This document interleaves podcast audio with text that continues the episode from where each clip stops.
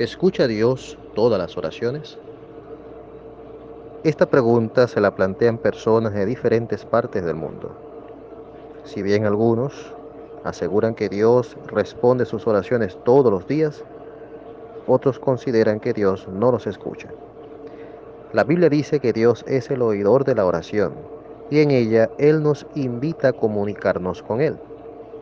Pero lo cierto es que nuestras oraciones deben cumplir algunos requisitos para que Dios pueda contestarlas. Un requisito fundamental lo hallamos en la carta a los Hebreos capítulo 11 versículo 6, donde dice, Además sin fe es imposible agradarle a Dios, porque el que se acerca a Dios tiene que creer que Él existe y que recompensa a los que lo buscan con empeño. Así que tener fe es muy importante para Jehová Dios. Nosotros debemos tener fe y también ejercerla. Este requisito es necesario para que Él pueda contestar nuestras oraciones. Sin embargo, hay otras preguntas acerca de la oración que quizás nos planteemos. Un estudio de la Biblia sobre este tema puede ayudarnos a encontrar las respuestas. ¿Quién es el que nos dio la vida? ¿Acaso no es Jehová Dios? Los que creemos en ese dador de vida confiamos en que la guía que Él nos da nos trae bien, felicidad duradero. Esa garantía la podemos leer en Isaías capítulo 48, versículo 17, que dice, aquel que te enseña para que te beneficies a ti mismo, aquel que te hace pisar en el camino en que debes andar. Esa garantía es parte de la Biblia, un libro respetado por valores éticos que nos puede beneficiar a todos. Pero, ¿qué dice este libro sobre el uso de la sangre por la humanidad?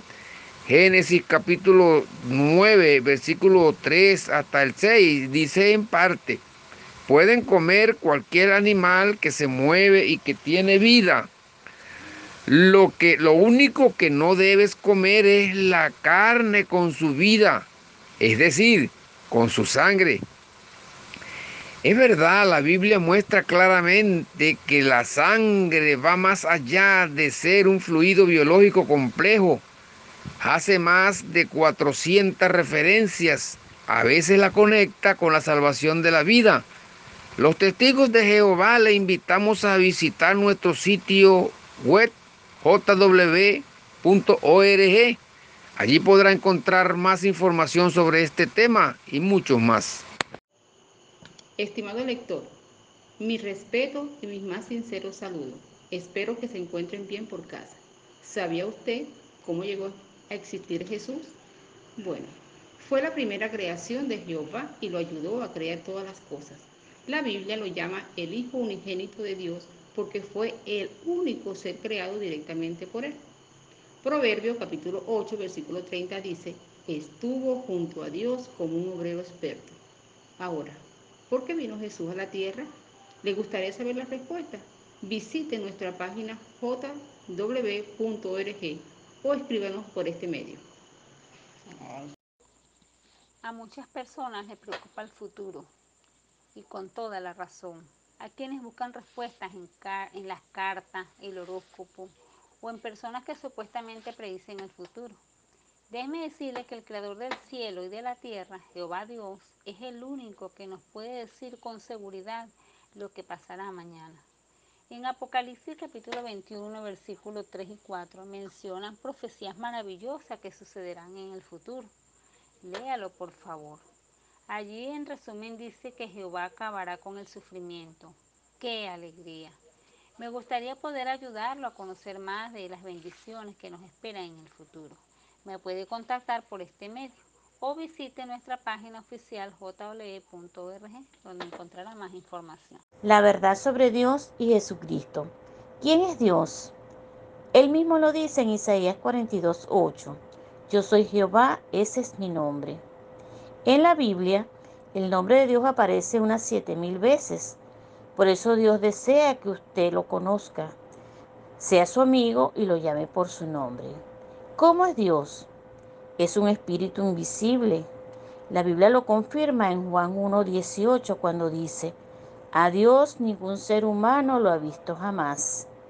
La Biblia también nos dice que tiene sentimientos, por lo tanto nuestras acciones pueden alegrar su corazón o entristecerlo. ¿Es Dios y Jesucristo en la misma persona? La Biblia enseña que Jesús fue creado directamente por Jehová y fue su hijo primogénito. Lo nombró obrero experto para que creara el universo y todos los seres vivos. En Juan 20:31 lo llama Hijo de Dios. Otro dato interesante es que el propio Jesucristo nunca afirmó que fuera Dios o tratara de ser igual a Él, como lo dijo en Juan 14:28.